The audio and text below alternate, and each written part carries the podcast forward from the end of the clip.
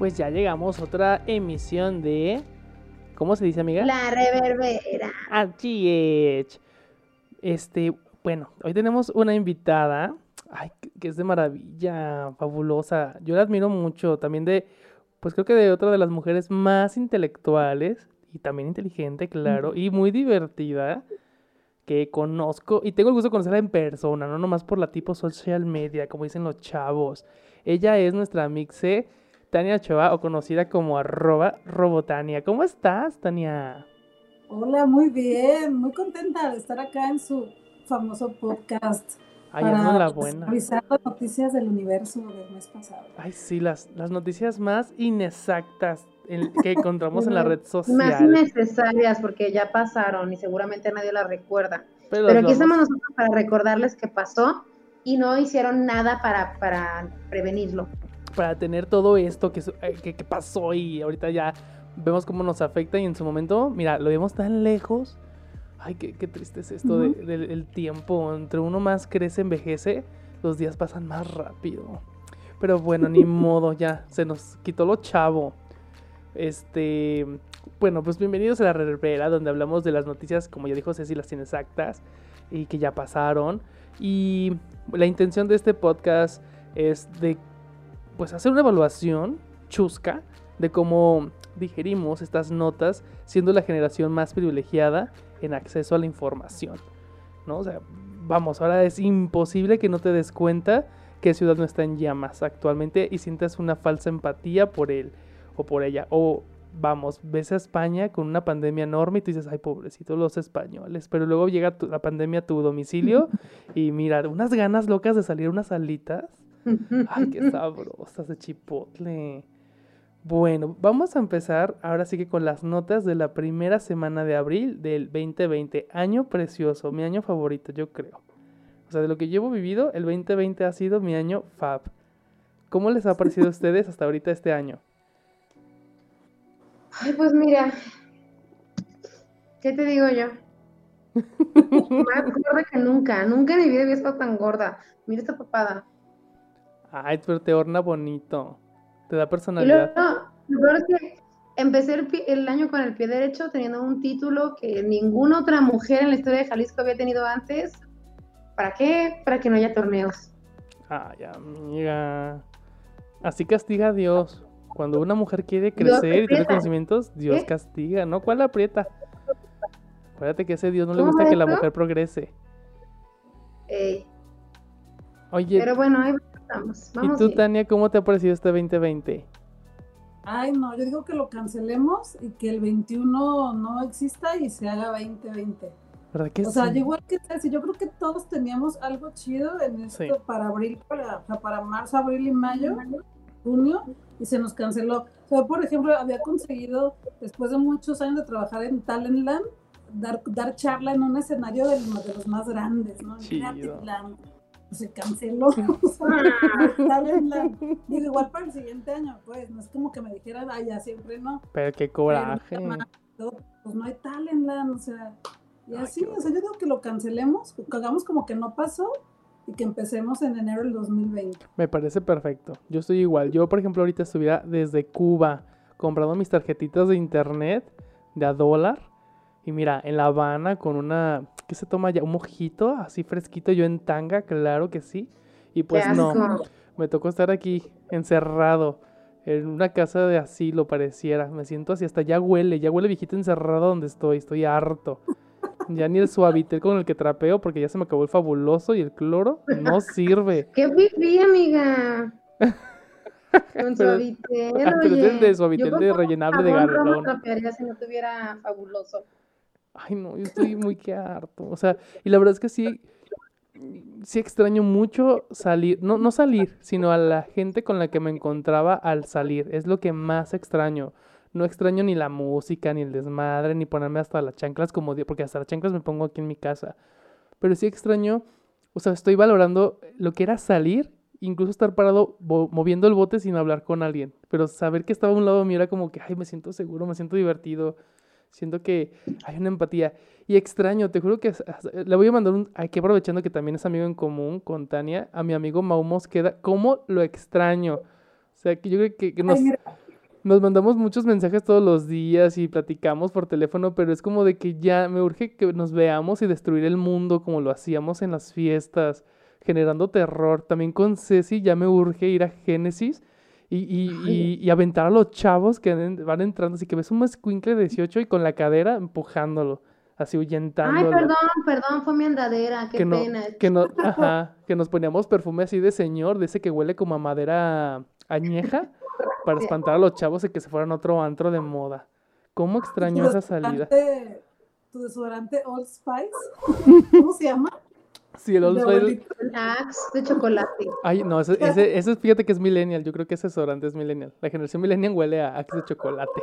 Arnold, le digo yo. Aparte que mencionaste un poco como una amamos cada que estuvo aquí con ustedes en un podcast, ¿no? Sí. La verdad es que, gente, yo también como tú extraño interacción con ciertas personas. O sea, no, te voy a ser sincera, no extraño a todos mis conocidos y conocidas porque muchos han, se han portado muy mal en esta cuarentena, la verdad, he visto en sus mm. redes y desde no han cuidado nada.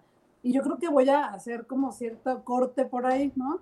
Pero, por ejemplo, Mau eh, sigue haciendo todo lo que hace siempre en sus redes sociales. En su cuarto, me encanta eso, que hace su fiesta solo en su cuarto. Y lo sigue haciendo. Pero yo creo que igual que tú, extraño mucho eh, interacción con algunos de mis amigos más cercanos.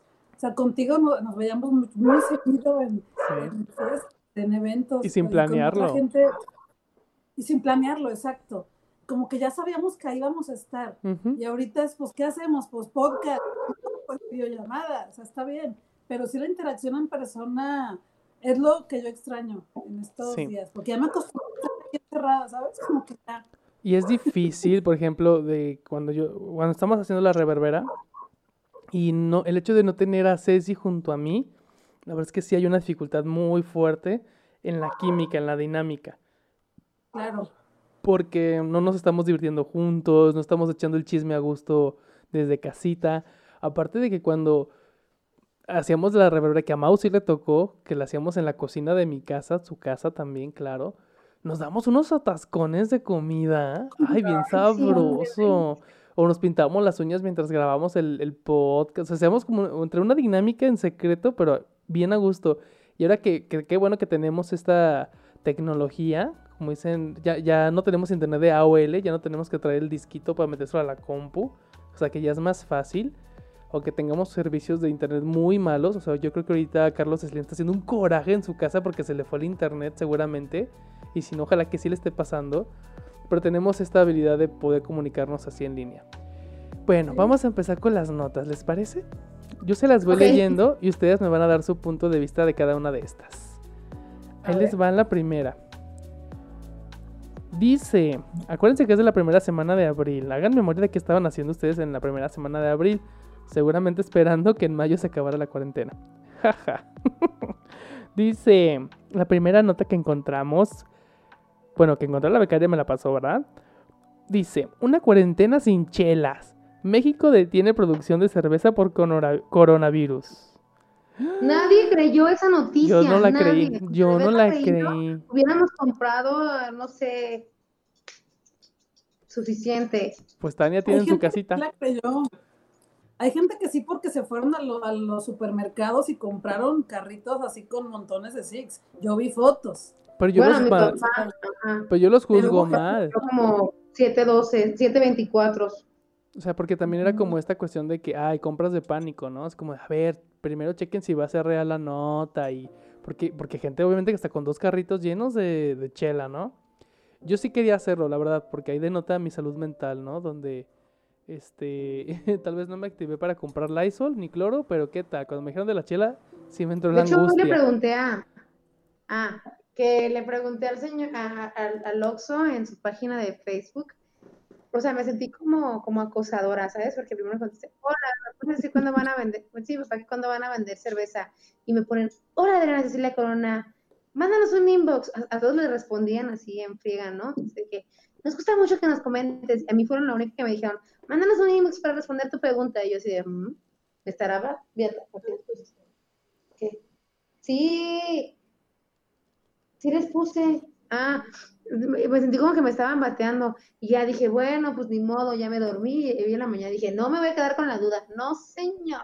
Y les escribí un inbox y les dije, hola, quiero saber cuándo van a vender cerveza en Guadalajara. Ya me mandan, hola Adriana Cecilia Corona, un gusto en saludarte. Pues dime en qué colonia, ciudad y, y, en qué y, y, estado vives. Y ya te contestamos. Y ya les dije, ah, pues Guadalajara, Jalisco y, la colonia es Chapalita. Y ya, como dos horas después me contestan, estimado usuario, eh, la venta de cerveza, eh, la producción de cerveza, o sea, ¿sabes? Así como ya bien despersonalizado. Sí me sentí como que me batearon. O sea, primero así como bien, bien buena onda y después algo bien despersonalizado, sentí bien feo. O sea, no sentí feo que me dijeran que no iban a vender cerveza pronto, sentí bien feo que ya de ser yo hacia ser estimado usuario, ni usuaria, usuario.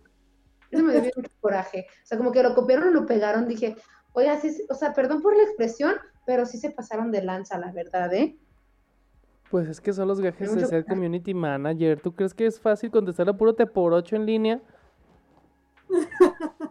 pues no, oye. Mira, yo, soy, de las, soy de las afortunadas, les cuento. Como ocho días antes de, la, de que empezara la cuarentena, fui a Cervecerías Minerva, porque ahí fue la presentación del premio Maguey del que iba a ser el Festival de Cine de Guadalajara. adentro, de la cervecería Minerva, nos dieron cerveza a las 11 de la mañana hermosa. Entonces, al salir me compré una cajita feliz de cerveza Minerva, que se llama la caja feliz de cerveza Minerva. Un surtido como de 20 cervezas, ¿no? O 15, no me acuerdo cuántas son. Debe ser un número par porque es una caja cuadrada. Y me he tomado, me he tomado dos, creo. O sea, la compré y dije, bien, tengo cerveza para la cuarentena. Porque yo sí sabía o, suponía que iban a ser tres meses, ¿no? Y también compré un Six de Corona y mm. es la segunda que me tomo, o sea, desde marzo. Ay, no, qué coraje. Fíjate, qué Nosotros ya nos tomamos como cuatro botellas esta semana, se crean.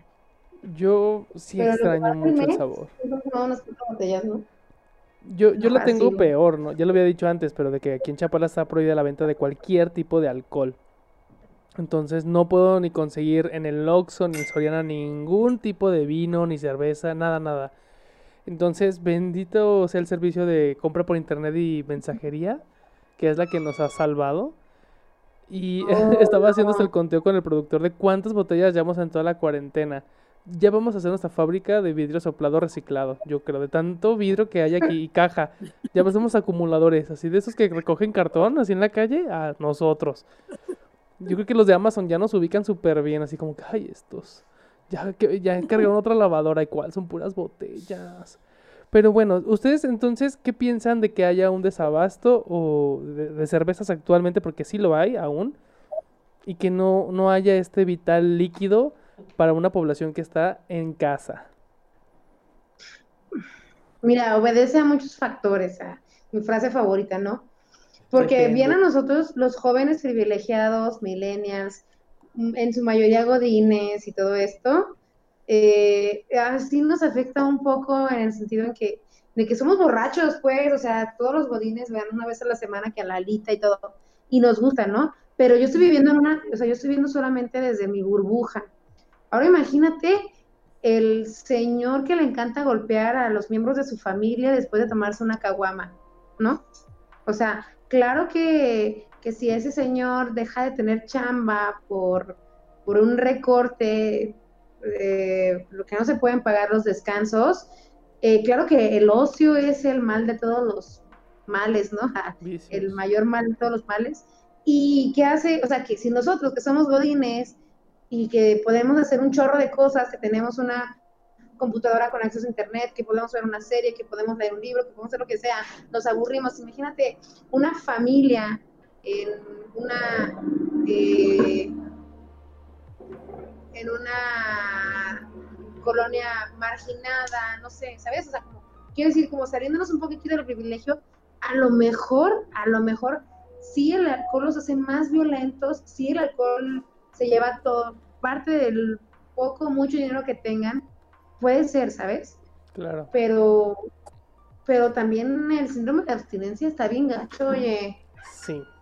Sí, sí, sí. De hecho, creo que después surge una noticia que leí por ahí de Oaxaca que tuvieron que reactivar la venta de alcohol porque el índice de violencia intrafamiliar aumentó. Entonces fue como que, bueno, de que esté el señor pisteando a que esté violentando a su esposa e hijos, pues mejor que siga pisteando. Pero ahí es donde interfiero, ¿no? Con lo de salud mental. ¿A qué nivel estamos eh, de un alcoholismo aceptable? Y claro que esto es histórico, es sociohistórico, eh, donde ya se convierte parte de nuestra cotidianidad, al menos chingarte una chela, que para nosotros es fácil, pero hay quien no es suficiente, ¿no? Entonces, creo que se junta el hambre con las ganas de comer, más el encierro, si es una bomba fuerte. Y que sí, claro. Fíjate que yo.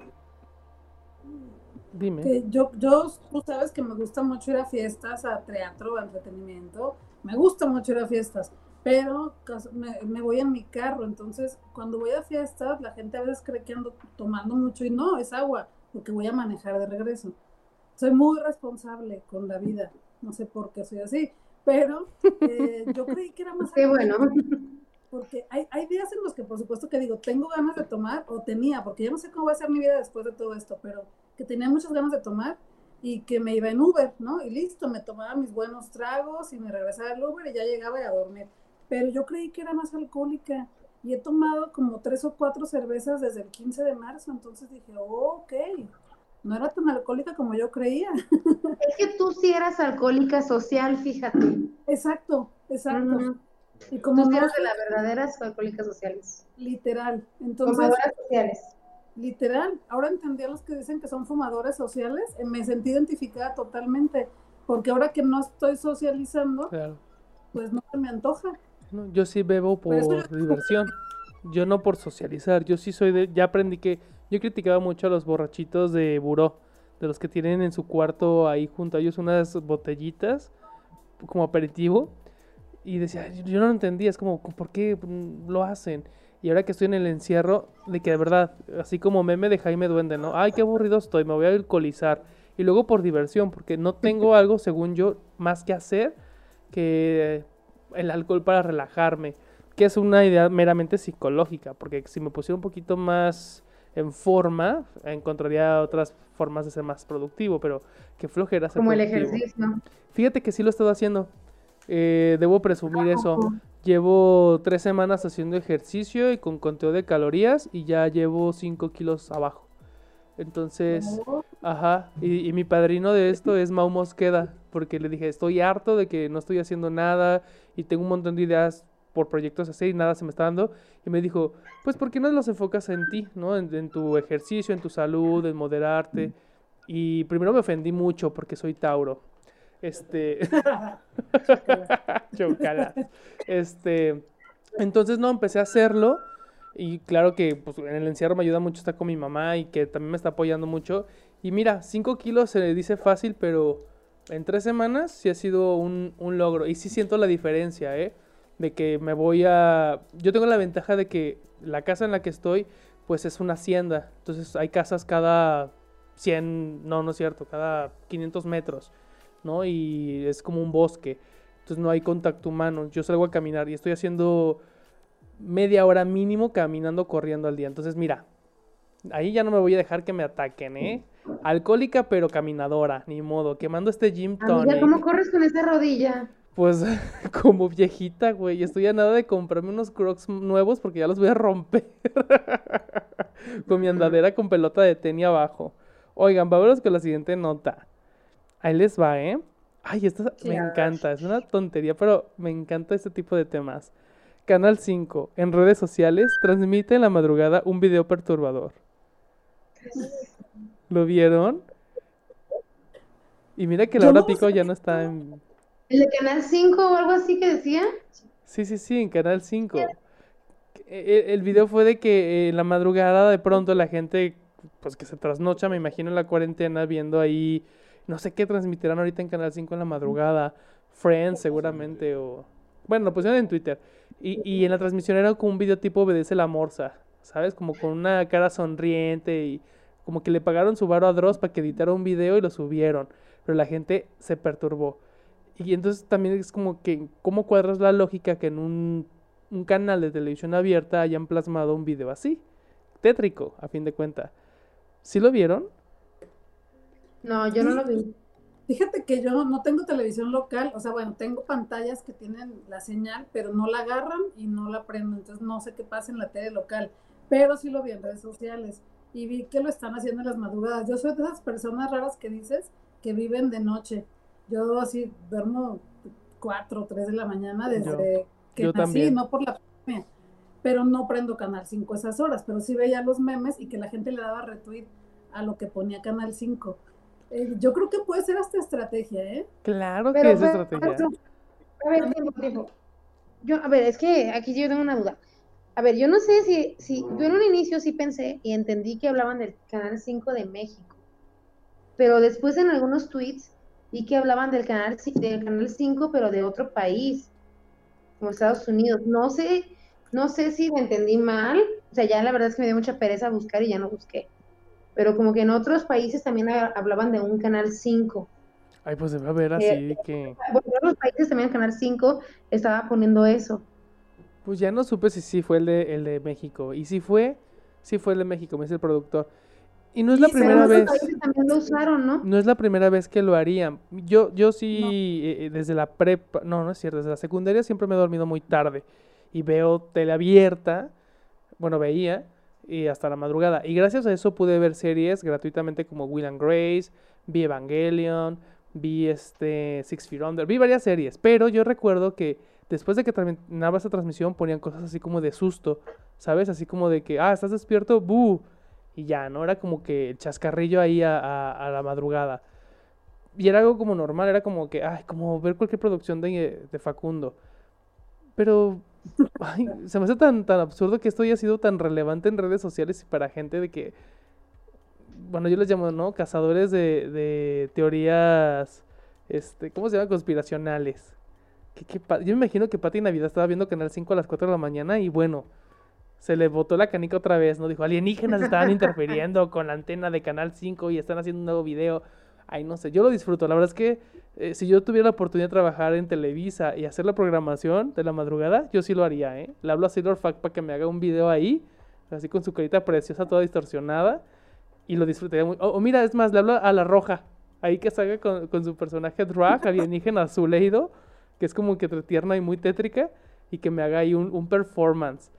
Claro que sí, o sea, eso es. Televisión siempre va a ser estrategia.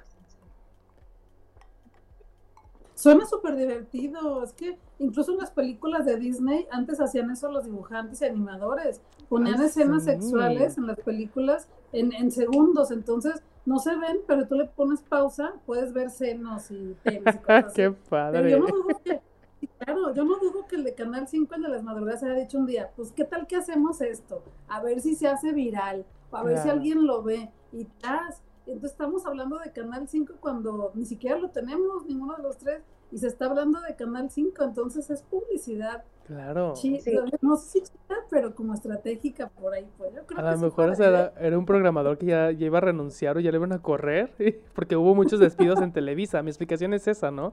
De que Televisa hizo un chingo de recortes y, le dieron el cuello a este güey. Dijo, ay, pues antes de irme les voy a dejar un regalito, órale. No sé, ay, X, es una noticia que se me hace irrelevante. Yo leí un, un, hilo en Twitter de una teoría también así, pero de una, de una niña que se perdió como en los noventas, ¿sí ¿se acuerdan? No me acuerdo el nombre, Selene, no sé qué y que se perdió y que por muchos años estuvo el, de ¿se acuerdan que pasaban estas cápsulas? La niña Yolet, algo así, ¿no? No, no de estos de Canal 5 al servicio de la comunidad. La niña Juanita padece de sus facultades mentales. Facultades mentales. Vestía zapato tipo tenis, así. Entonces, leí esta teoría de que luego salió hace poco un perfil de una mujer que se llamaba igual, una mujer adulta, y que salió esta teoría de que esa niña nunca existió, que de hecho se busca, o sea, que estuvo repitiéndose como como ocho años seguidos esa, ese perfil en particular y que buscaron, o sea, que dijeron, no, pues que se perdió en tal lugar y que fueron a buscar así como el registro civil y que no existió esa persona nunca. Una filosofía más. ajá, como un experimento del Canal 5. Puede ser. Ay, es que debe ser súper divertido tener tu televisora. Que yo no haría. ¿Qué no haría yo con una televisora? Ay, no. Regresaría primero a la hora pico y ya lo demás se iría desencadenando. Qué asco. Selene Delgado se llamaba la niña. Eh, pero sí es real, ¿verdad? o sea, sí, no lo aluciné. Sí, que después de 30 años hay información, pero que al parecer nunca fue, nunca existió. Nunca fue no sé, real, fue un muy- invento. Ay, qué coraje. O sea, fue un invento. fue un- y la gente preocupada. Ay, no. Fue un experimento pasando. social. O sea, se, se implantó ese nombre en el cerebro. Como este, este, este dibujo de un rostro de un hombre que dicen que todo mundo ha soñado. ¿Lo ubican? Pero es que, sí, sí, sí, yo no sabía que era por eso. O sea, yo había visto ese rostro en internet o así, y yo no sabía que porque todo el mundo lo había soñado. Y sí, yo lo he soñado, Ajá. pero yo creo que porque, porque agarra muchos rasgos fuertes Comunes. de caricaturas que Ajá. existen, entonces se quedan en tu inconsciente y tú las sueñas y es como una cara Sí. bastante común. De hecho, ¿no? afirman que es un experimento psicosocial. De que- ¿Mande? de- afirman que es un experimento psicosocial donde toman estos rasgos fuertes que tú mencionas y lo exponen a, a- a las redes sociales, a la televisión, y que la gente lo identifica, pero que realmente es un constructo inconsciente, quizá. No Sí, sé. sí, Ay, la mente es una maravilla. Sí, o sea, si tú sueñas con alguien cejón, luego, luego lo adjudicas a que es, Es que- él, ¿no? Yo me pongo a pensar, imagínate que yo un día me pierdo, que, que Dios no lo permita, ¿no? Que ahí me pongan mi mantita en la glorieta de los desaparecidos. Este, a mí, ¿cómo me, cómo me describes? Pelón, barbón, gordo. Media población de Guadalajara de hombres. O sea, no tengo ningún rasgo así como de- que me defina, o sea, nada, no tengo nada Bueno, original. podríamos decir, traía su gorra de Jiggly. No, Ajá. es Ham de Toy Story, es un puerquito. Mira, nieto, ¿ya ves? Ay, de hecho, así, anécdota breve. Sí, si la- te busca, nunca te encuentran, ¿eh? No, Jamaica. O sea, ay, bueno, X, dejando este tema, nos vamos con la siguiente nota. Dice, aparece en el cielo rostro de Lucifer y se vuelve viral. Ay, sí lo vi, pero ¿en Amén. dónde fue eso? Como en Monterrey, ¿no? Pues en todo el país dicen, dicen. Ay, yo no sé, yo nomás vi la foto que muy que bonita. Pero me encantaban estos memes de que, que sí se ve como esta, esta pintura famosa de que es cuando Lucifer cae del cielo y que es un hombre, una, bueno, un ángel, muy que hermoso, pero con la lagrimita así de Remy, así como, como que quiere llorar, quiere llorar, quiere llorar y nomás no se anima. Y, y muy, muy, sofisticado él, ¿no? Y ese mismo rostro aparece supuestamente en el cielo, que con la luz de la luna se refleja, y la gente impactada, ¿no? Muerta de miedo porque, ¡ay, se está apareciendo Lucifer en el, en el cielo! El fin de los tiempos, más paranoia. Perfecto. Pero me encantó un meme que decía, hasta Lucifer tiene mejor gusto que Jesús, porque Jesús mientras aparece la tortilla quemada, o en el queso, o así en el ano de un perro, Lucifer, mira, en el cielo. Ahí marca la diferencia. que me da mucha risa, pero eh, yo entiendo que es un fenómeno psicosocial también, de que cuando hay una crisis social, la gente tiende a hacer leyendas. Sí, claro, pero estoy viendo el- el- la, la imagen y parece más bien un gato. A un gato más que a Lucifer. Moni Vidente lo vio, ¿eh? Dice, mira, por Ah, otra parte, Moni Vidente también se pronunció sobre este hecho inusual. El día 31 de marzo en el cielo de la Ciudad de México se vio esta figura hecha por la luna y las nubes que da la mirada del ángel caído.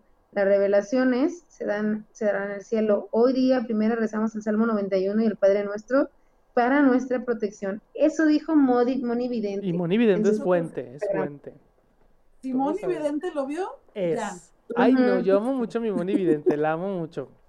Busquen ahí un video que me encanta que dice que ella se convirtió en mujer porque le cayó un rayo del cielo y se le apareció la Virgen María y la transformó en mujer.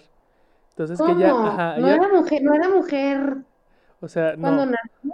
No, o sea, que nació hombre biológico, pero que un milagro de la Virgen María ¿A poco? Yo no que le cayó un, ajá, entonces cuando le preguntan, oye, ¿tú te hiciste alguna cirugía de cambio de sexo? Y dice, no, yo nunca he tenido cirugías. A mí lo que me pasó es que me cayó un rayo, se me presentó la Virgen María y me convirtió en mujer. Y pues yo ahora soy mujer. Entonces es como que, ay señora, por Dios, pásame el número de ese cirujano que te cambió el sexo del rayo ¿A láser. Pues sí, o sea, mi Moni Vidente vive en otra realidad. Yo la adoro mucho, la respeto también bastante, pero vive en otra realidad. O sea, ya. O sea, es, es como. mm, como una Alicia en el País de las Maravillas, pero más católica que Alicia, yo creo, no sé. Pero, a ver, ¿ustedes qué opinan de este tipo de fenómenos donde se presenta algo extra normal y la gente se mueve? Yo recuerdo que en Guadalajara lo de un hada que cobraba un güey un peso por ir, a verla, que se le encontró un guayabo y que resultó que era una figurita de los X-Men. Un marihuano, no se le encontró. El hada del guayabo, sí, claro. Aparte el título, el hada del guayabo, es como joya. Y luego también creo que después pasó esta nota de que en Chiapas se encuentran un hombre lobo y que mucha es gente... Lo que estaba a punto de decir precisamente el hombre lobo chapaneco, que la gente salió a cazarlo a las calles, se les olvidó el COVID. Sí, claro, y, no, se les olvidó que cualquier chapaneco parece hombre lobo, esa es la primera. la segunda es esa, de que, de que lo veían supuestamente en las casas y salían y hasta le dispararon creo que a una persona porque encontraron como rastros de sangre y la gente en Horda se fue a perseguirlo. O sea, se fue a perseguir un hombre lobo. ¡Qué joya! Super londinense, ¿sabes? Es como que siento que ya, ya me siento de las Europas. Ya, me siento. Pero siempre pasa, ¿no? Cuando hay alguna contingencia o alguna, así algo internacional. O sea, el chupacabras también. Ay, qué maravilla. Yo le tenía un pavor de niño al chupacabras. Ni sabes. Porque, a ver, ¿Ustedes han tenido algún, o sea, tal vez a esta edad, espero que no, pero de más chiquillas, alguna fobia, alguna de estas leyendas urbanas? Hay el chupacabras también. ¿Sí te das miedo? Sí, mucho. De sobremanera. Pero tú no eres cabra, amiga. Eh, no sé. Ni cuerpo de cabra tienes. ¿Sabes a mí qué me da miedo? Que no es como fenómeno así de este tipo, pero sí, lo que me da miedo de niña era el famoso robachicos. Porque me, me, asustaban mucho, con que no te sueltes de la mano porque va a llegar el robachicos. Y va a llegar el robachicos. Claro. Y yo te voy a contar una, anécdota que, que, me gusta de mi vida. pues que no. Cuando era niña y me quedaba como atrás, o sea, que iban mis papás adelante o mis tías adelante y yo iba atrás, yo ensayaba para hacer ruidos por si llegaba el robachicos. Yo pensaba, me va a agarrar de la boca y me va a secuestrar. ¿Pero qué ruidos hacías? Con la axila, ¿no? La boca, se me tapaba la boca, como si, las películas como que la axila, no. Me tapaba la boca y hacía ruidos como de. Así, y, me, y volteaban a verme y decía, bien, si llega el robachicos ya la libré, ¿no? ¡Qué lista! ¡Superviviente!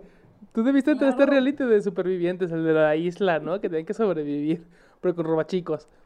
Yo también tuve una tía muy culera que me, contó esa historia del robachicos, pero me la platicó de que eh, había un tráiler, así que de, esos que llevan carne congelada y que encontraron un montón de niños abiertos y les robaban los órganos. Pero me lo platicó así súper detallado, ¿no? De que encontraron niños que los abrían del estómago y les sacaban los órganos y estaban ahí colgados y por eso no tienes que salirte de la casa, tienes que obedecer a tus papás. Me dio muchísimo miedo. Pero yo recuerdo que en psicología llegamos a, a estudiar un caso de que sí encontraron un tráiler con niños así, congelados, ¿no? Y es tráfico de órganos. No en México quizá, no recuerdo qué parte, pero que sí llegó a suceder. Entonces era como, ay, entonces ya no sé si era una historia para asustarme, pero sí pasó. Entonces veo que ahorita la, trata de, de personas y sobre todo niños está tan cabrón que yo no lo dudaría, ¿eh? O sea, de que, que te roben órganos o que abusen de ti. Ay, ahora sí que no, sí lo hacen. Y sabes que cuando estábamos niños, acuérdate que ponían lo que decían de Canal 5, que eran estas búsquedas de niños, que veíamos una caricatura y cada comercial nos ponían como Mucho a ojo. Eran robachicos. O sea, sí robaban sí. cuando estábamos niños en los 80, sí se los robaban. Y eso me daba mucho miedo porque sentía que cualquiera podía ser un robachicos. O sea, yo un robachicos lo veía como un monstruo. Y sabía que existía porque era un señor. Es un monstruo. No, o sea, era un humano, pues. O sea, era un humano, ¿no? Una, una persona. Claro. Pero, oye, que, fíjate que, qué bueno que mencionas eso de las campañas, que había la chilindrina, ¿no? O el, cha, el Chabelo, este, varios personajes así. Acuérdate que era mucho ojo. Mucho ojo, ¿eh? A solas, en un lugar oscuro, cuéntaselo a quien más confianza le tengas. Qué buena campaña. Yo creo que se debe recuperar una campaña así, porque todavía la trata infantil es un gran problema en México. Y, me parece que a los niños no se les está explicando que pueden ser víctimas de, estas circunstancias, ¿no? De hecho, tuvimos hace poquito un gran caso de esta niña, ¿no? Que fue eh, robada o llevada Fátima, ajá, ¿no? y que sí, obviamente fue, bueno, muy trágico la situación, ¿no? No lo vamos a repetir porque ya lo habíamos hablado en podcast anterior, pero ¿dónde están esas campañas otra vez de alertar a los niños mientras ven caricaturas? Porque creo que si tenemos una conciencia un poquito nosotros ahorita de eso es por que tuvimos ese mensaje, ¿no? De que me encantaba que hasta había uno de la chilindrina que es un niño jugando fútbol y que el entrenador lo lleva como a los vestidores y le dice, ven, este, a ver, quítate la ropa y nos vamos a abrazar. Y que aparece la chilindrina, que me da más miedo que se me aparezca la chilindrina de pronto, ¿no? Pero que te diga, aguas, brother. Ahorita ya pueden parecer, no sé, ¿qué personajes serían? Yo creo que sea Jordi Rosado, Adal Ramones, La Güereja, de... Sí, ¿no? O sea, creo que serían como... o sea, personajes con los que se identifique la chaviza ahorita. bueno, bueno, vámonos con la siguiente nota, ¿les parece? Ay, qué miedo el robachico. fíjate, me encanta que hablábamos del rostro de Lucifer en el, en el cielo y terminamos con el robachico y la chilindrina. Que me da más miedo eso. Dice, ay, la amo, la amo.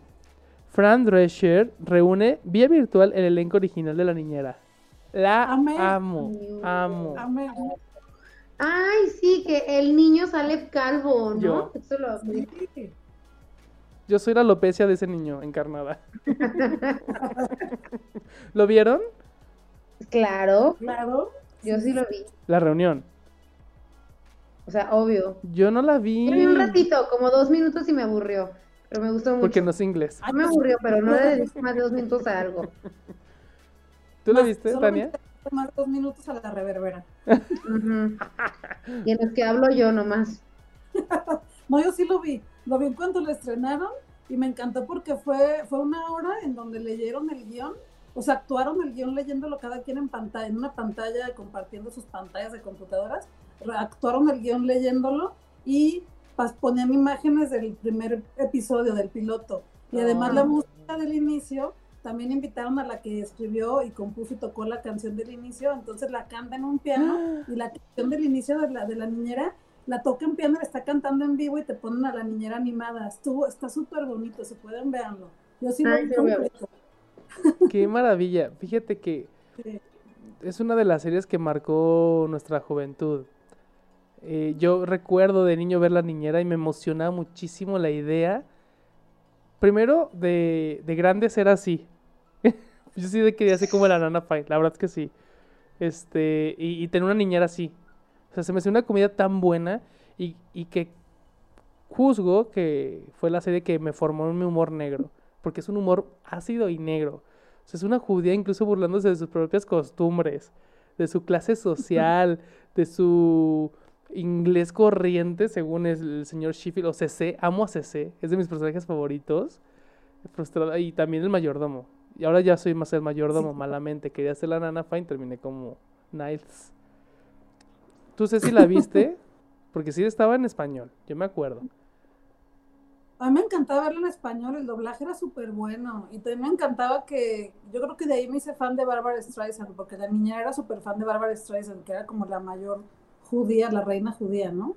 Pero nunca apareció en ningún capítulo Barbara Streisand. Pero es una doble, no es Barbara Streisand. No, ajá, te digo que nunca apareció. O sea, la, la, actriz tal cual, que nunca apareció, pero siempre hacían referencias. Y hay un capítulo que me encanta donde ella sueña que es Barbara Streisand en Arizona cantando en un estadio. Claro, y canta con los ojos así como torcidos. Ay, Y además hay un episodio en el que por alguna razón va a conocerla y se le cae todo el evento y no la conoce, pero habla con ella por teléfono y le dice la frase más famosa de Bárbara, ¿no?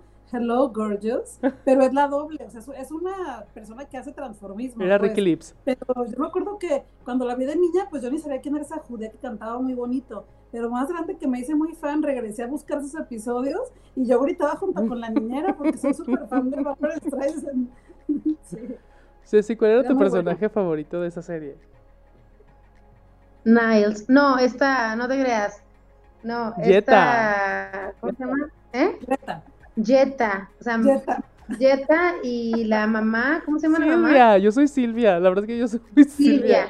Jetta y Silvia son mis, o sea, no, no, no, yo soy Silvia, todo el día está comiendo y todo piensa en comer, ¿no? Así de que, de que mi episodio favorito hasta la fecha, porque no he visto otro igual, o sea, que me paso de risa cada que lo veo, es cuando son rehenes del banco, Silvia y Fran.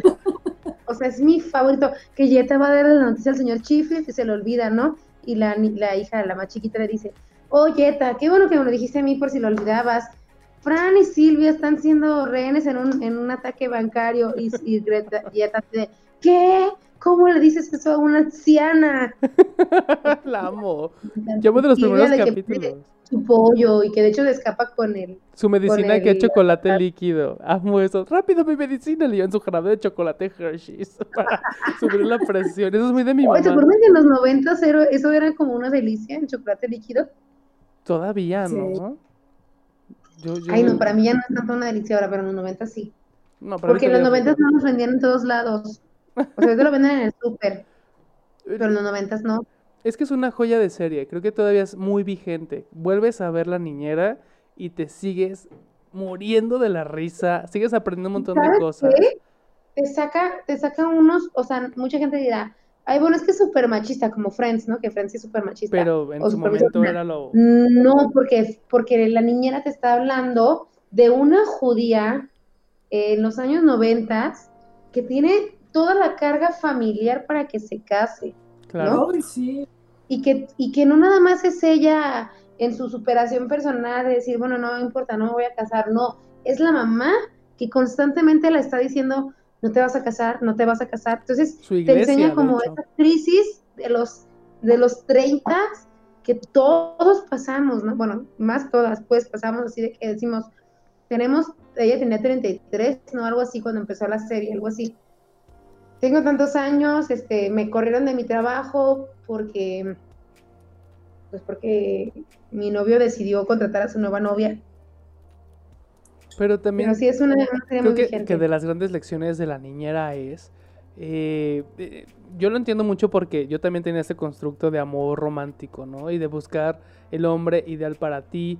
Y aunque lo tengas así como en la mira, sigues saliendo con otros hombres, pero siguen siendo unos patanes. Y no aceptarlos y seguir buscando. Y hasta incluso apoyar a tus amigas. Hay hasta una temporada donde apoyan a la señora CC, Babok, a ligar. Y es como de que aunque se odien y sean súper enemigas, como, a ver, no. Te vamos a ayudar a que no te busques más hombres patanes. Y vamos a salir entre nosotras como amigas. Pero esta idea también de ella se quería casar desde mucho tiempo con el señor Sheffield y aunque sabía que la quería, era como, va, no importa, yo salgo con más, el que siga saliendo y vamos a seguir con esto, ¿no? Porque a fin de cuentas ella estaba mucho por el cariño de los niños y eso me, me, encantaba porque era como, es bien loca, es bien irreverente esa señora, pero a los niños les enseñaba mucho del mundo también, es como de que, no, querida, así no es este asunto, ¿eh? Eres privilegiada, eres rica, pero el mundo allá afuera no lo es. Entonces te vas a encontrar con todo. Entonces, ay, qué maravilla. Y que se hayan reunido. Lástima que Jetta ya se murió seguramente. Sí, además hace dos años, ¿no? Yo, creo también que Jetta sí se murió hace poco. Pero yo creo también que esa presión social a mí me ha chocado toda mi vida. Y yo no creo en el príncipe azul, a diferencia de ti. Pero sí creo que, que la tensión entre Mr. Sheffield y la niñera tenía que existir siempre, si no la serie se hubiera acabado en la primera temporada porque era que, lo que nos mantenía emocionados a todos, que sabías que se querían, sabías que se gustaban y que eran perfectos el uno para el otro, porque de episodios que nos lo demostraban y que ellos no lo veían. Entonces éramos como los testigos, como las cámaras así de Big Brother viendo que eran perfectos el uno para el otro en situaciones distintas y no se juntaban. Entonces eso era lo que a mí me emocionaba. Pues, claro, y también... Más que la emoción de que estuvieran juntos. Sí, ay, era emocionante, como una muy buena novela romántica, pero también mucho de que agradezco de la niñera es que si sé de teatro musical o internacional o de lo que ah, significa Broadway o los ah, Tommys son por ellos, ¿sabes? O sea, era como primero que les a Cats. Ya sé. que se de topes, ¿no? Pero y veías que hablaban sobre estos temas o chistes pues tal vez locales en, en Nueva York, pero sobre lo que es Broadway era como, ¿quién es ese personaje del que hacen chiste? Yo sí lo, lo buscaba y mira que no teníamos Google en ese entonces, pero era como, ah, ok, es el tal director, o este es cantante de no sé qué, o ah, mira, ahí está Sinatra, o, ¿sabes? Como estos referentes de, de teatro. Entonces digo, gracias a esa serie me hice gay. no, no me hice gay. Me, me encajé como homosexual. No, sí, sí. Y yo creo que también mi mamá se daba cuenta que este chavito iba a salir jotillo desde chiquillo porque le encantaba la niñera, ¿no? O sea, mi mamá veía cómo disfrutaba la niñera. Es como de, ay, mi hijo, no le gustó los supercampeones, pero ¿qué tal la niñera? Pues ni modo, mamá, es lo que hay. Pero sí siento lo que dices de Broadway, porque yo me preguntaba de, de niña cuando la veía, pues, ¿qué es Broadway? ¿Qué o es sea, como que no sabía. Y luego ya con el tiempo dije, wow, estaban viviendo la fantasía de estar en Broadway todos los días con el productor y bueno, sí. Sí, maravilla. contigo. ¿Vieron la versión absurda que quisieron hacer en. México? Terrible. Yo la, la- la sufrí muchísimo. Porque eran buenos actores algunos, pero actuaban súper mal, todo mal coordinado, se veía súper barato, no tenía gracia, los chistes se veían súper forzados. Es como. Las buenas series déjenlas en paz, por favor, no se metan con ellas. Es como comer recalentado. No, no lo hagan. Oigan, vamos con la última nota, ¿ok? ¿Están listas? Esta ya es muy que fea. Terminamos lo divertido. Te trabas. ¿Quién se traba? Bueno, voy a continuar. Ni modo. La última. Sí. Violan y asesinan a menor de 13 años en Sonora. Les voy a leer un poquito de lo que es esta nota. Eh, dice, Ana Paola, una niña de 13 años de edad, fue abusada sexualmente y asesinada en su casa ubicada en el municipio fronterizo de Nogales. La Fiscalía Estatal informó que investiga el caso como feminicidio. Los padres de una menor reportaron su desaparición al número de emergencias. Ah, tiene por lo que- con el audio, ¿verdad? No, ¿O soy solo es yo? con Ceci. No, yo tampoco lo escucho. Ok. ¿Eh? ¿Me escuchan ya? Sí, es que dice que ya solo tiene Telmex. No, todo iba tan bien. Todo se derrumbó. Adiós, mundo cruel. Dentro de mí. Dentro de mí. Ay, escucho. Ay. Y ahí va a empezar a armarle él, fíjate. Amiga, tú puedes hablar de mí cuando quieras. Ya sé, ya lo he hecho. No pasa nada. Oigan, el sábado es mi cumpleaños. Ni modo. Eh, El último. Venga. Mis 30. Y en cuarentena. Muy bien, Cecilia. Muy bien. Tenías que nacer en los ¿Cumples 90. Mm, sí, cumplo 30. Aunque no parezca. Me- Yo y luego también sábado. O sea, imagínate mis 30 en sa- que caigan sábado, ¿sabes? ya sé, los míos cayeron también. Bueno, yo cumplí 38, pero cayeron también en sábado, el 9 de mayo, y nada, aquí en la casa cerrada. Yo me voy a sentar en el sillón así. Sí, pues sí. Hola. Ya les dije a mis roomies que me pongan música de Génesis para al menos sentirme que estoy sentada en Génesis. De papel este celofán rojo así alrededor del, del foco para que para pensar que estoy en Génesis, que sea. Las ventanas cerradas, que haga mucho calor, pues. Para que sea como en Génesis, con mucho calor. Pues sí. ¿Ya volviste, amigo? Creo que sí me escuchan.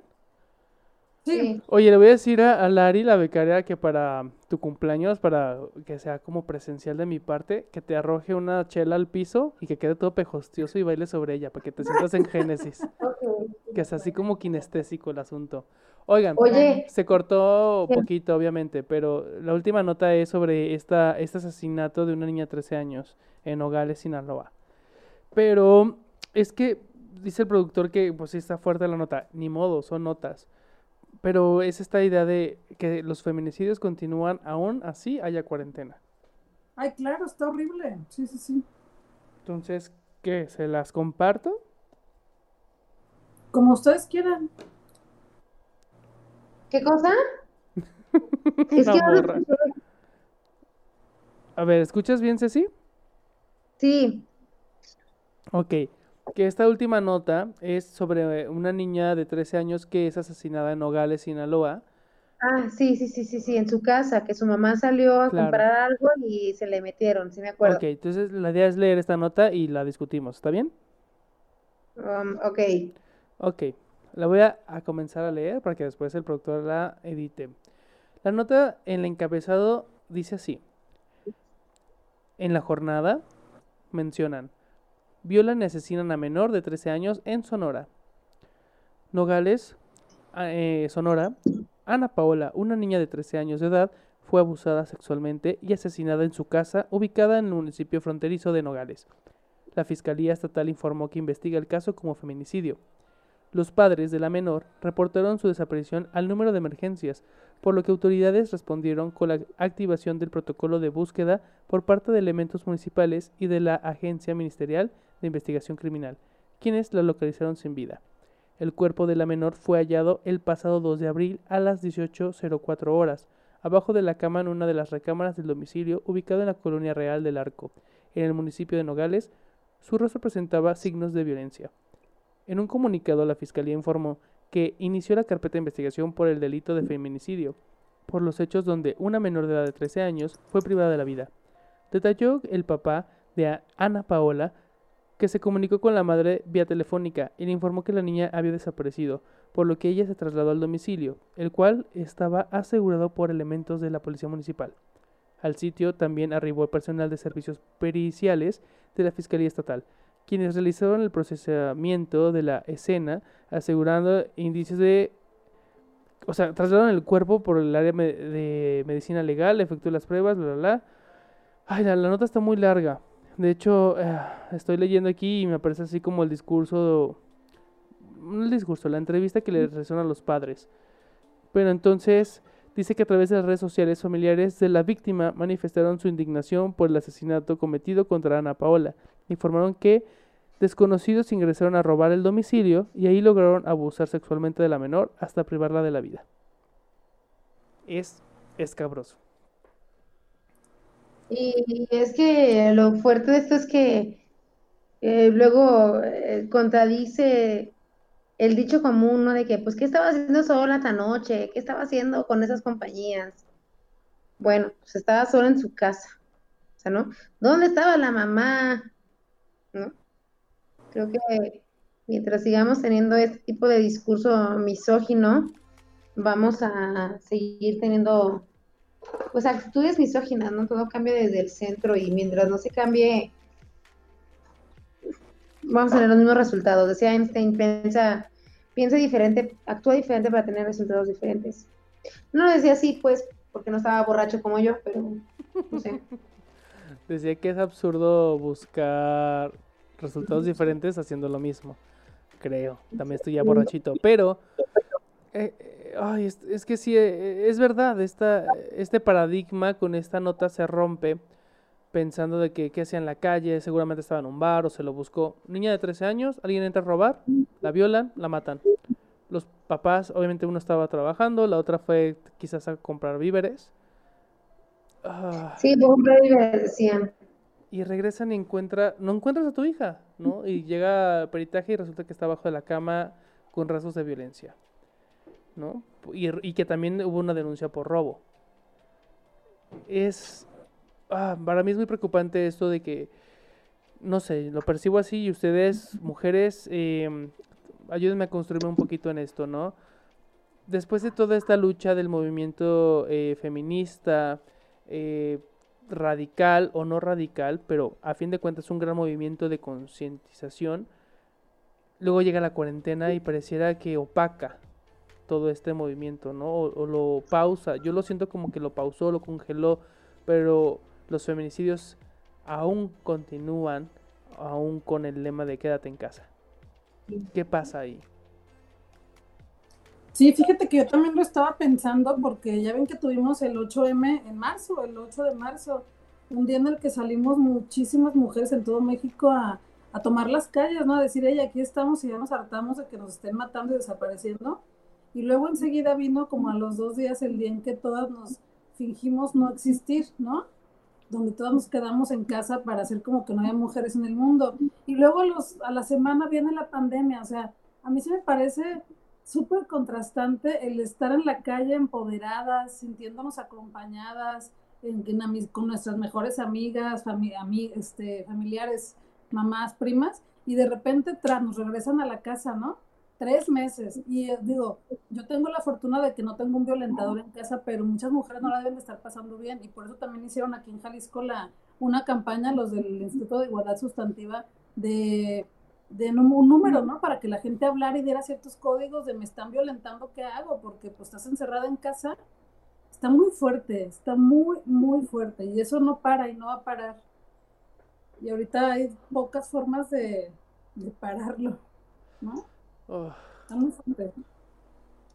Pues es que aparte, imagínate cómo, cómo le dices a la policía, oye, me está violentando a mi esposo, y además eres como, como, como muy sumisa, ¿no? Así de que, pues el chiste es que lleguen y te preguntan, hola, vengo del INEGI, no sé, algo así, ¿no? Como, como un, una vieja jugada, algo así, como para que los agarres en infraganti, ¿no? No que no los agarres porque tú hablaste, porque si tú hablaste y encima sale más mal, pues te va a ir peor, ¿no?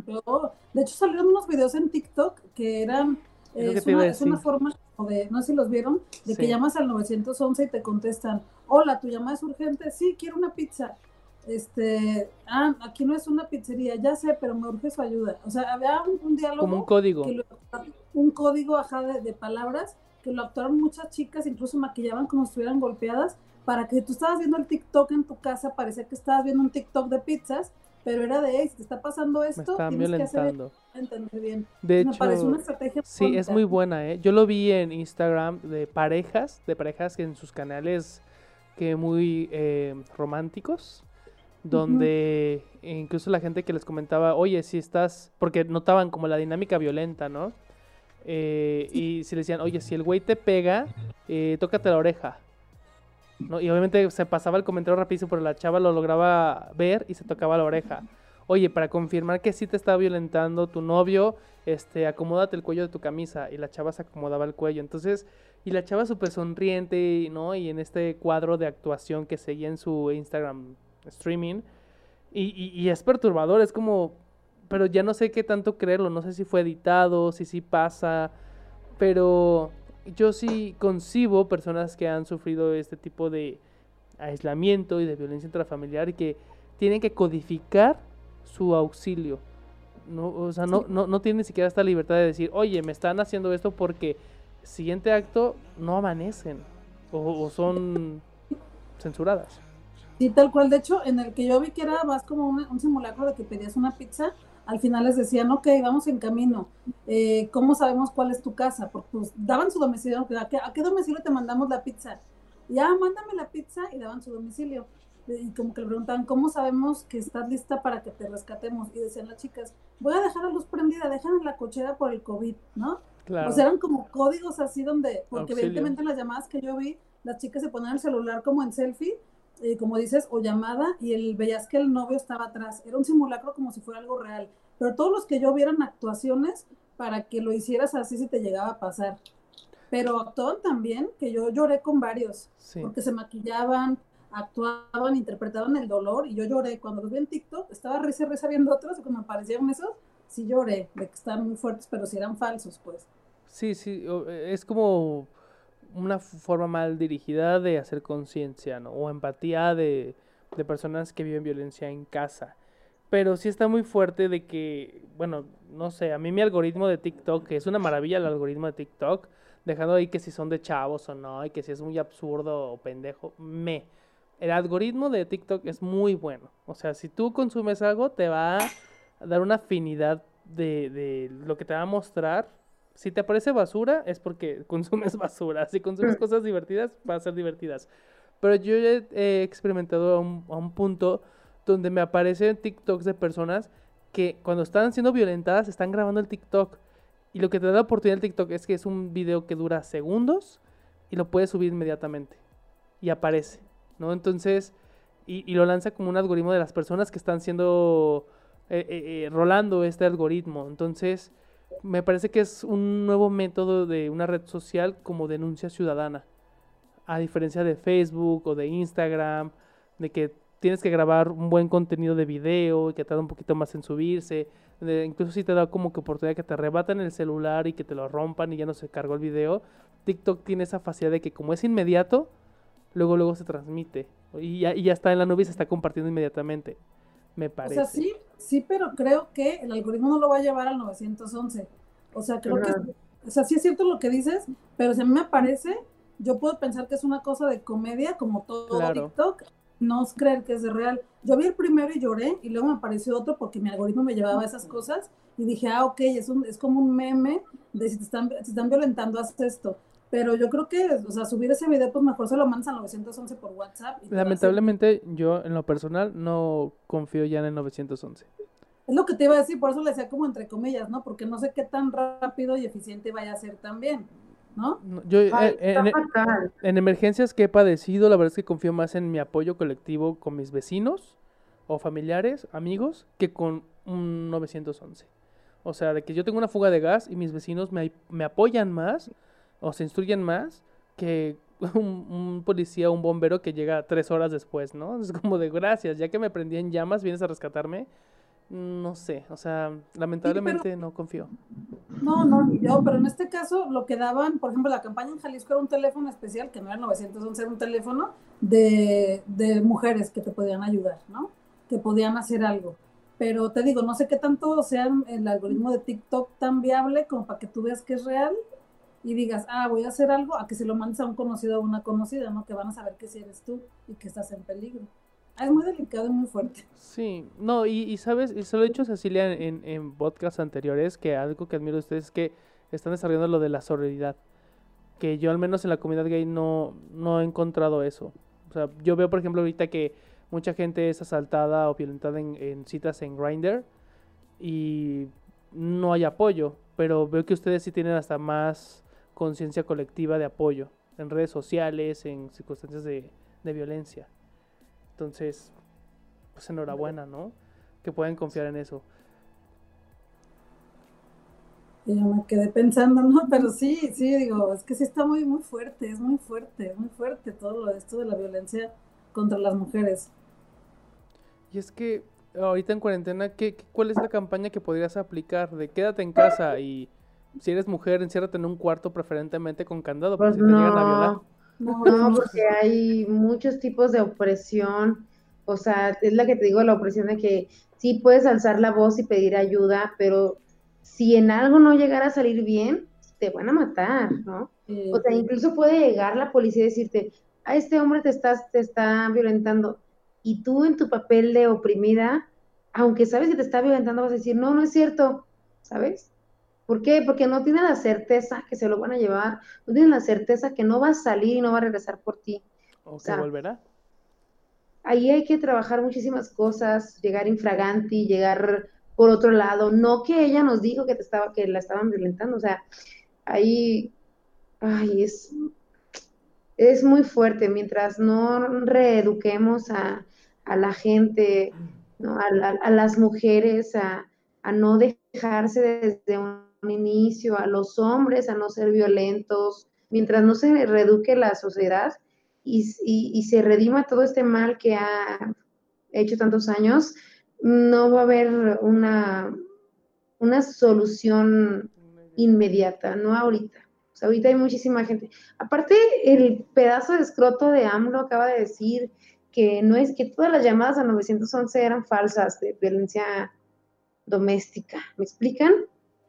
No, y además, ¿sabes qué también? O sea, ahorita que hablamos de como de TikToks, por ejemplo, eh, que es lo más viral ahorita porque es la red social con más usuarios, o de las más, después de Facebook, obviamente, pero que tú muchos de los, muchos de los videos que empecé a ver en TikTok cuando recién abrí mi cuenta era de violencia entre parejas, incluso muchas celebridades.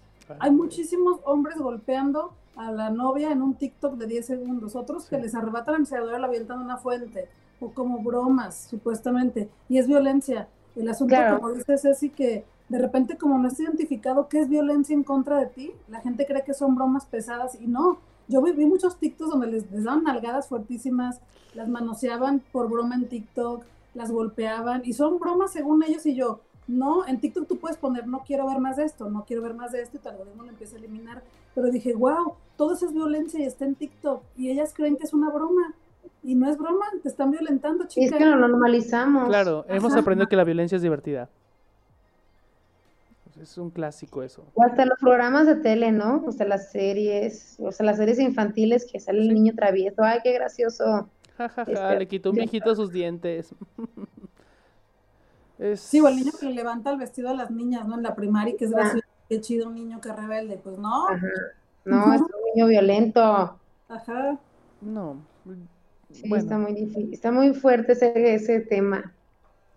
Y, y, lo que he notado últimamente que este tipo de comedia se vuelve nostálgica. Ah, es que es la comedia de antes, ya no es como ahora, ya no te puedes burlar de cualquier cosa hoy en día. Ah, los buenos tiempos de los 90 donde cualquier chiste era aceptado. Pues eh, que me dicen la generación de cristal, ¿no? Ajá. Ay, ahora se rompen de cualquier cosa. Pues es la generación que no se queda callada. Exacto, es la generación que ya no se, se que se queda callada y que se queja de las injusticias. Sí. A mí me pone muy rabiosa esos temas, me ponen, me sale mucha furia. Nos percatamos, tranquila, hermana. Vamos a la siguiente noticia. Ya no hay otra noticia que... que, que no, ya se acabaron las noticias, pero viene esta bonita dinámica. ¿Por ahí está la becaria? Sí, aquí está, dice que ya tenemos dos horas. ¿Ya trae su órgano ahí listo? Sí, espérate, espérate, lo voy a conectar. Fíjate, esta va a ser la dinámica, para que también Robotania lo vaya pensando. Ahorita en lo que la becaria... La becaria en su, en su cuarentena hizo algo muy, muy próspero. Aprendió a tocar una canción que yo inventé para ella. Ay, qué hermoso. En órgano. En órgano de cumbiero. A ver, que va a ser una prueba de ¿Cuál era? La becaria está preparándose con un órgano para tocar una pieza musical en lo que Robotania nos va a explicar de todas las noticias que explicamos hoy. A ver si tiene tan buena memoria desde la efeméride, de la primera hasta la última nota.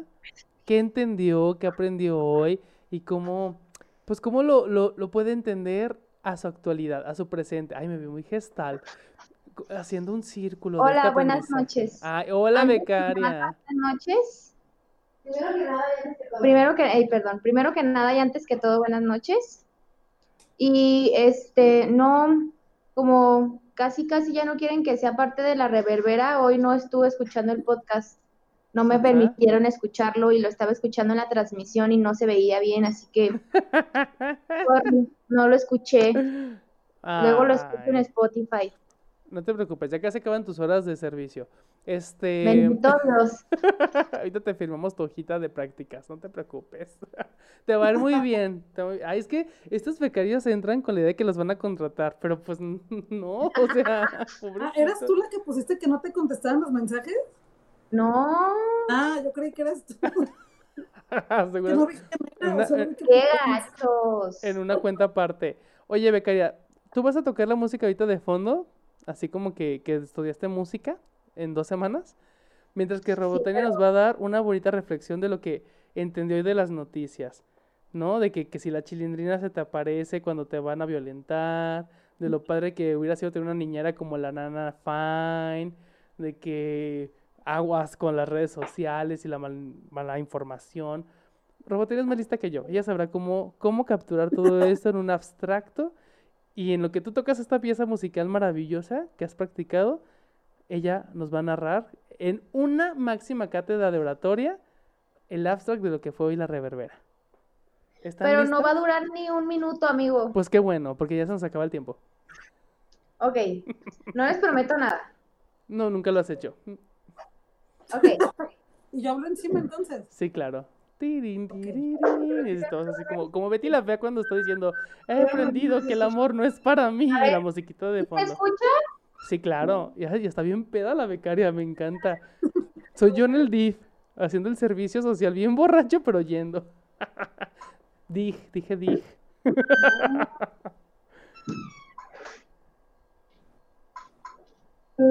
¿Sí se escucha? Sí, sí. ¿Sí? Es Beethoven, igual de sordo. ¿eh? De hoy es que nos busquemos una niñera para que nos proteja del de la chupacabra y del hombre lobo de Chihuahua. ¿Qué? De Chihuahua. no dure más de un minuto, se los dije. Ya terminó. Este fue el primer ensayo, pero tú tienes que continuar, tú tienes que continuar. Es un ya, loop. Ya se acabó. ya se acabó. Es que la quería poner a explicar el resumen de todo mientras yo tocaba. Ay, está loca. Oye, pero yo pensé que le habías enseñado más de un minuto.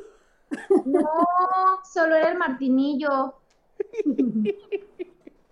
Ay, pues qué maravilla. El Hospicio Cabañas te ve y aplaude de pie. Oye.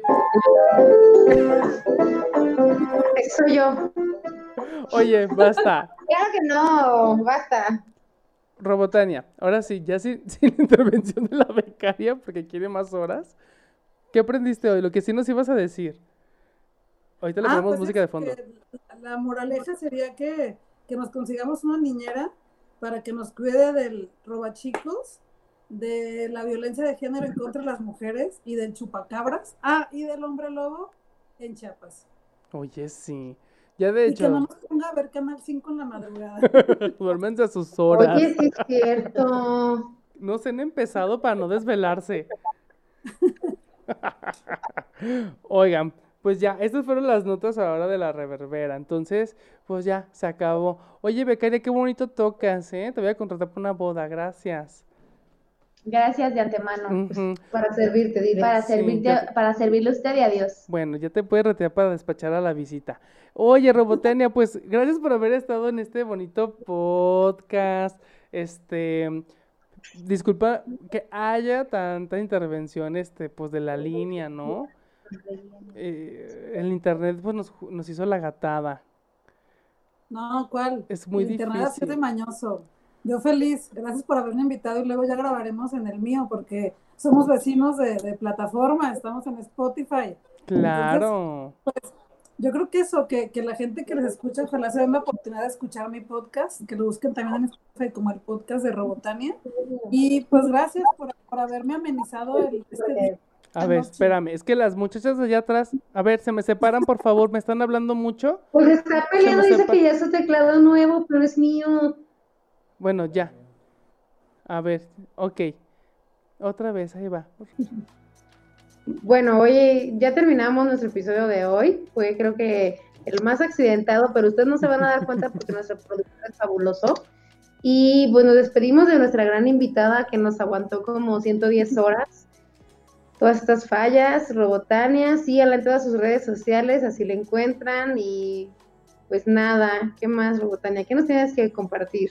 No, pues estuvo muy chido. Digo, el internet se cae todo el tiempo en esta temporada. Yo estoy súper acostumbrada y es de lo más normal. Una normalidad de la nueva normalidad es que el internet se caiga todo el tiempo porque todos queremos hacer cosas en vivo en internet.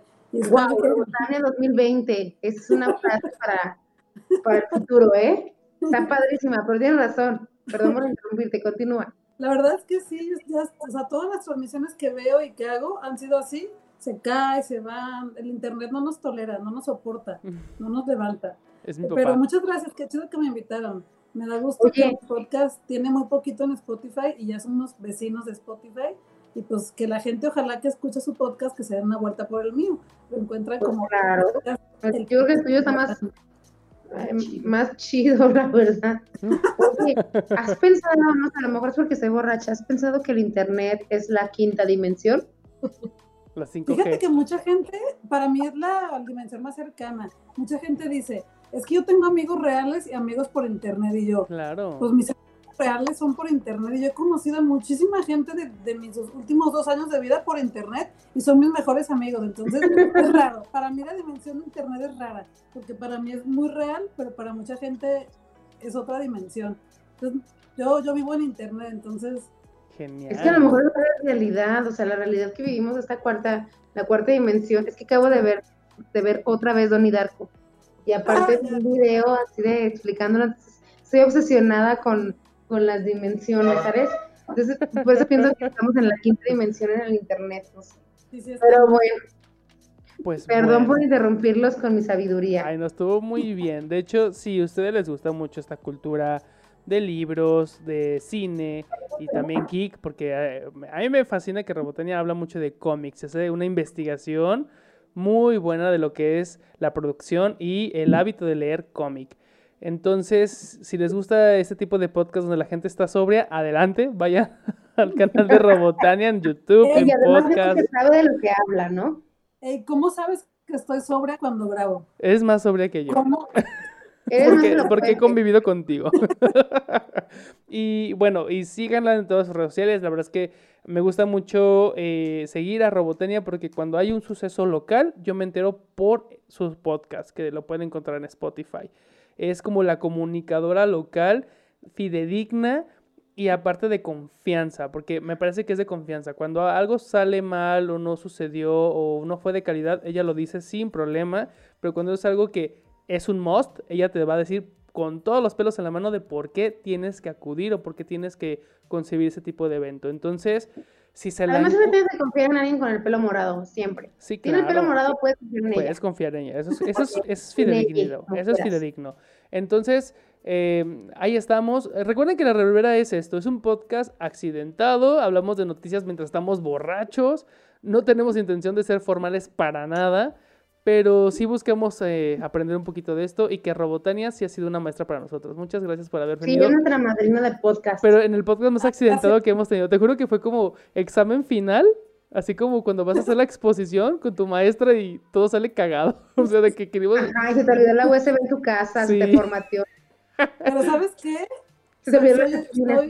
soy, muy profesional como docente y sé detectar el talento de los estudiantes, aunque haya fallas técnicas. Felicidades por su... O sea, hasta le oh, quisimos enseñar a la becaria a tocar música para darte una, una bonita melodía y ver. Fue mi taller esta semana, le enseñé a tocar el martinillo. Oye, me tocó hasta con música en vivo la Sí, el productor está vuelto loco, no sabes toda la cantidad de cosas que tiene que conectadas para soportar, grabar al mismo tiempo, tiene dos computadoras abiertas. La verdad es que nosotros no sabemos nada de esto. Tú eres comunicóloga, ¿cierto? Sí, sí, sí, sí. Entonces tú eres una profesional en este arte, en esta experiencia de, que es una carrera. Nosotros no tenemos ni un gramo de conciencia de esto. Entonces, Aquí es cuando nosotros, yo puedo hablar por todo el equipo de la Reverbera, que hemos aprendido a glorificar tu profesión, porque no es fácil. Muchas gracias. Uno lo ve en pantalla, ajá, o lo ve en producción de podcast, lo que sea, y dices, ay, qué fácil, vamos a hacerlo nosotros. Y ya que estamos haciendo nuestros pinitos en eso, es como de, oh, vaya, de haber sabido lo que era, ¿eh? no es fácil. Sí, la gente cree que es fácil hacer podcast, no es tan difícil, pero no es tan fácil tampoco, y menos... Ser constantes y menos en cuarentena. Es un reto. Pero la verdad es que muchas de las personas que nos han influido en hacer esto y mantenernos y sobre todo rescatar el gusto, porque lo hacemos con mucho gusto, es por ti. Eres un pilar, yo creo que en Guadalajara, sobre este tipo de, contenido y que te seguimos mucho los, los, pasos. Entonces, mira, tú evalúanos, critícanos, dinos lo que tenemos que mejorar adelante porque somos materia dispuesta, pero quiero que entiendas que aquí tienes un grupo de fans de tu trabajo, de lo que tú haces y que te vamos a estar siguiendo. Entonces, la presión creo que es más para ti, sobre todo. Mira, en esta cuarentena, no, qué bonito, muchas gracias por todo lo que me dicen. La verdad es que es bien bonito escuchar que hablen bien de cuando haces algo que te gusta, ¿no? Porque luego hay gente que suele más hablar mal y eso hay que sacudirlo. Pero si algo aprendí en esta cuarentena es a lo que dijiste, que el estrés es más para mí, si algo aprendí es a vivir esta nueva realidad con el estrés y la incertidumbre. Exactamente. no sabemos qué viene y a lo que venga tenemos que salirle y darle trancazos y a seguir. Es lo único que sabemos que tenemos que seguir.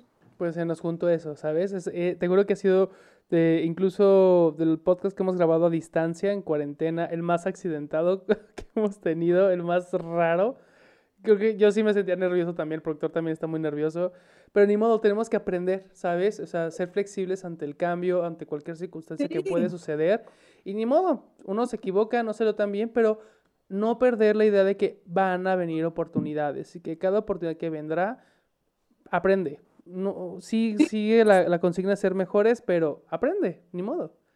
Está chido eso. Sí, además hay problemas técnicos que te digo que están pasando en todo el mundo con todas las cuentas de Instagram, de Google Meet, de Zoom, de todo. Entonces, somos unos más en el, en el interverso de la cuarta, de cuarta, ¿cuál dimensión? De la quinta dimensión. De la quinta ya. de la quinta dimensión.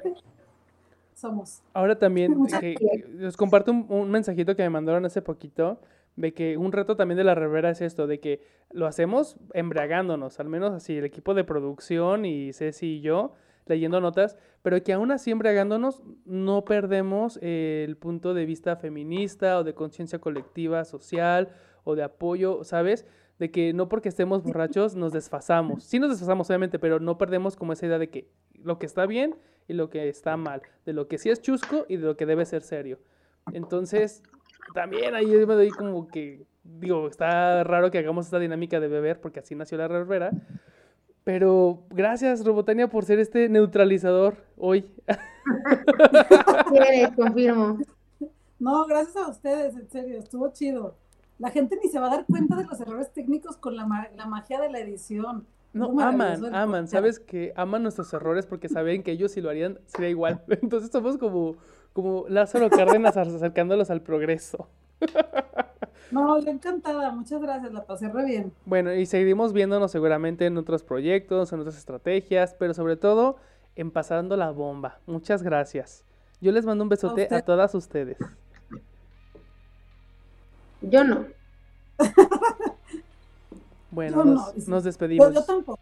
Ahora sí que pues yo, ya, ya se acabó esto, ya se acabó el tiempo, ya se nos va a acabar la videocasetera, porque lo estamos grabando así. Yo soy Josué Narciso, así me encuentran en todas mis redes sociales. Soy la que se parece al faro, pero afeminada. Yo soy Adriana Cecilia Corona o Frida Nipol en Twitter, nunca lo uso porque no lo sé usar. También pueden seguir a la becaria. A ver, pero espérate, la becaria, porque ya, se va, ya va a terminar sus horas y ya va a ser profesional. A ver, preséntate, becaria. A mí me pueden seguir en Facebook como Larisa Olea o ah. en Instagram como Larisa Olea también. se lo sabe. ¿Tú, Robotania? Yo estoy en todos lados, Twitter, Instagram, Facebook, YouTube, Instagram, en todos lados como Robotania. Contenido de calidad y de que local, chingados. Hay que consumir mucho lo local, que es Robotania. Sí, Robotania es el índice de lo local, entonces háganlo. Bueno, chavas, digan adiós. Ahora sí, bye. Adiós. Adiós. Bueno, chao. Chao. Que la pasen bien. Ay, no sé. Mucho calor. Que sale, como digo.